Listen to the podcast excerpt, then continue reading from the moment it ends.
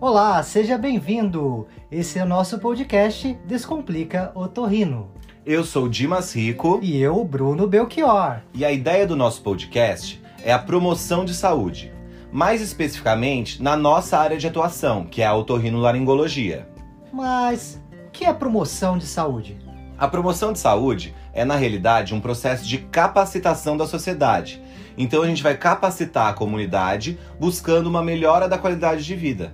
Nosso podcast vai orientar você, dando informações para melhorar os seus hábitos de vida e promover saúde para a sua via aérea superior, seu ouvido, nariz e garganta. É importante também lembrar que você pode ter mais informações do tema que vai ser debatido hoje e de outros temas relevantes na nossa página e nossa rede social, Instagram e Facebook. E todos eles vão estar na descrição no link do podcast.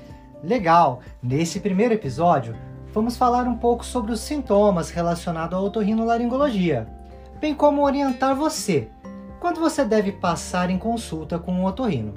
Exatamente. E agora é uma boa hora para a gente explicar melhor quem é o otorrinolaringologista. O otorrino, então, ele é um médico que cursou seis anos de faculdade de medicina e ele resolveu se especializar nessa área de otorrino. A duração dessa especialização é de mais ou menos três anos, é o que a gente chama de residência médica. E eu acho importante ressaltar que o otorrino ele é um médico que trata de três dos nossos cinco principais sentidos. Então é um médico que cuida da nossa audição, do olfato, do paladar. E nós não podemos esquecer que o otorrino também é um médico que cuida da fala, que é tão utilizada para a gente se comunicar, trabalhar, bem também como trata de alguns distúrbios do sono, distúrbios da articulação temporomandibular, que pode causar dor de cabeça, enfim. Já deu para ter uma noção da grande importância da especialidade e o impacto que ela tem na vida de cada indivíduo e de toda uma sociedade.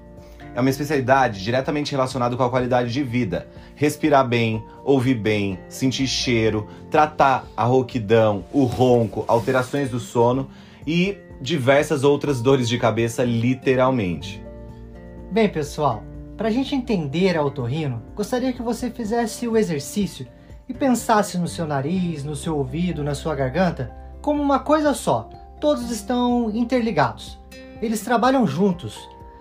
Então, um problema na garganta pode dar uma dor no ouvido, ou um problema de nariz pode dar algum sintoma no ouvido.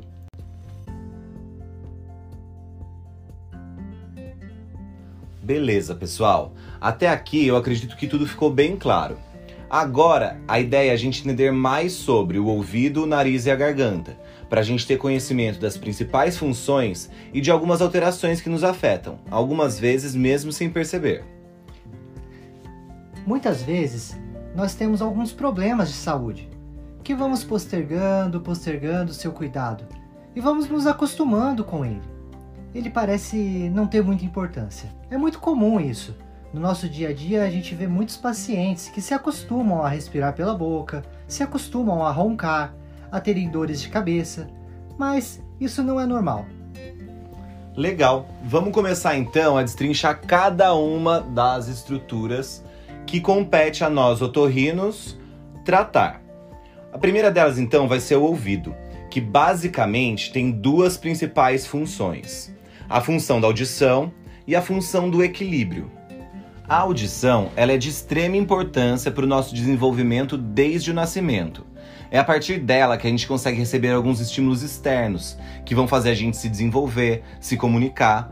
E a audição e a qualidade auditiva, elas são de extrema importância para nós como pessoa, principalmente para os trabalhadores que estão expostos a ruídos contínuos e aquelas pessoas que fazem algum tipo de abuso sonoro, que ouve tudo no último volume, desde o fone, TV, enfim. Já o equilíbrio, ele vai ficar por conta do nosso labirinto. O labirinto é um órgão que fica dentro do nosso ouvido, e quando ele tem algum tipo de comprometimento, a gente pode ter a tontura, que é a famosa labirintite. E quais os sintomas podem aparecer relacionados ao ouvido? Depende muito da doença, mas as queixas variam entre essas que eu vou falar. Você pode ter uma dor de ouvido, um chiado, um zumbido. Pode até aparecer uma surdez, uma perda da audição, uma sensação de ouvido entupido, uma tontura, uma coceira no ouvido, que pode até mesmo ser um eczema, ou até mesmo a saída de secreção do ouvido, que pode ser desde uma otite externa ou uma otite complicada, grave. Legal, passando do ouvido agora, a gente já vai para o nariz. E eu acho importante a gente lembrar o órgão que liga essas duas estruturas. Ela é a tuba auditiva, que vai fazer com que a parte interna do ouvido consiga ser ventilada. E agora vamos falar sobre o nariz. Qual que é a sua função básica? O nariz ele faz parte de uma função vital, que é a respiração. Mas qual é o papel do nariz na respiração? O nariz ele é responsável por filtrar, umidificar e aquecer o ar. Mas para que fazer isso? É muito importante que o ar chegue úmido, limpo e aquecido nos pulmões para que as trocas gasosas aconteçam com a maior eficiência possível. Outra importante função do nariz é o olfato. Sentir o cheiro de um perfume, de uma comida gostosa e também evitar muitos acidentes, como uma intoxicação por gás de cozinha ou um incêndio quando esquecemos uma panela no fogo. É isso aí. E a gente não pode esquecer uma função muito importante do nariz, que é poupar energia. Nós fomos feitos para respirar pelo nariz. Então, uma pessoa que respira mal pelo nariz ou uma pessoa que respira mais pela boca, ela é uma pessoa mais propensa a desenvolver alguns tipos de problemas, como ansiedade, estresse, problemas dentários, insônia, refluxo, entre diversos outros problemas. O nariz também pode ser acometido por diversas outras doenças. As mais comuns são as doenças alérgicas, as doenças infecciosas, como a rinite, sinusite, mas pode ser acometido também por doenças tumorais. Podemos ter vários sintomas, como nariz entupido, coriza, nariz escorrendo, secreções com catarro, coceira no nariz, no canto dos olhos, sangramento no nariz, alterações de cheiro, dores de cabeça. Como última informação, Vale lembrar que a respiração pelo nariz é de extrema importância para o desenvolvimento da face. Na infância, é muito comum crianças que respiram pela boca e ficar com uma face um pouco desenvolvida. Isso é muito característico em crianças com uma adenoide aumentada, a conhecida carne esponjosa. Por último e não menos importante, a gente vai falar um pouquinho da garganta. Mas primeiro, eu acho legal a gente esclarecer esse termo garganta. Nele, a gente vai compreender toda a boca, língua e também a gente vai incluir nossa laringe, que é um órgão importante para a respiração e aonde se encontram as nossas pregas vocais, que são as principais responsáveis pela formação da voz. E é o que permite agora eu compartilhar todas essas informações com vocês. Dentre as funções principais da boca, responsável pela nossa alimentação, desde morder, mastigar engolir, a nossa língua, responsável pelo paladar, pelo prazer, e a nossa laringe, que com as pregas vocais nos permitem falar, cantar. Tá aí, a voz.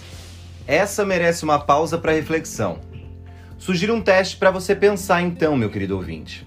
No seu trabalho, você conseguiria exercer a função com a excelência que você faz, tão bem quanto você faz, sem utilizar a sua voz? É, eu poderia apostar que a maior parte de vocês percebeu que não é possível fazer tão bem. E essa é uma das coisas da vida que só quando a gente para para pensar é que a gente percebe realmente a importância. Não menos importante, vamos falar da nossa garganta, onde a gente tem as amígdalas, aquelas duas bolinhas que ficam no fundo da boca lá no final, de um lado e de outro. Que durante a infância é um órgão essencial para a defesa do nosso corpo, que com o passar do tempo pode evoluir com alguns problemas, como infecção de garganta de repetição, uma amidalite crônica, um acúmulo de bolinhas fétidas na garganta, os cásions, que causam um mau hálito. Todos esses temas, como amidalite, cásion, mau hálito, vamos abordar nos próximos podcasts. Fica aqui uma prévia. E na garganta temos alguns sintomas característicos, como aquela dor de garganta, principalmente para engolir. Podemos ter engasgos, sensação de bolo na garganta, alguma coisa presa, coceira, tosse, rouquidão ou simplesmente um arranhar na garganta.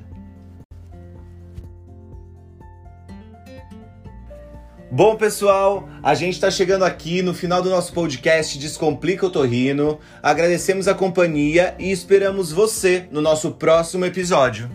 Se você achou interessante o nosso podcast ou sabe de alguém que precise dessas informações, não deixe de compartilhar. Vamos juntos melhorar a nossa qualidade de vida. E você também pode ver essas e outras informações relevantes nos nossos sites e redes sociais, que vão estar aqui no link da descrição. Mais uma vez, muito obrigado. E até a próxima!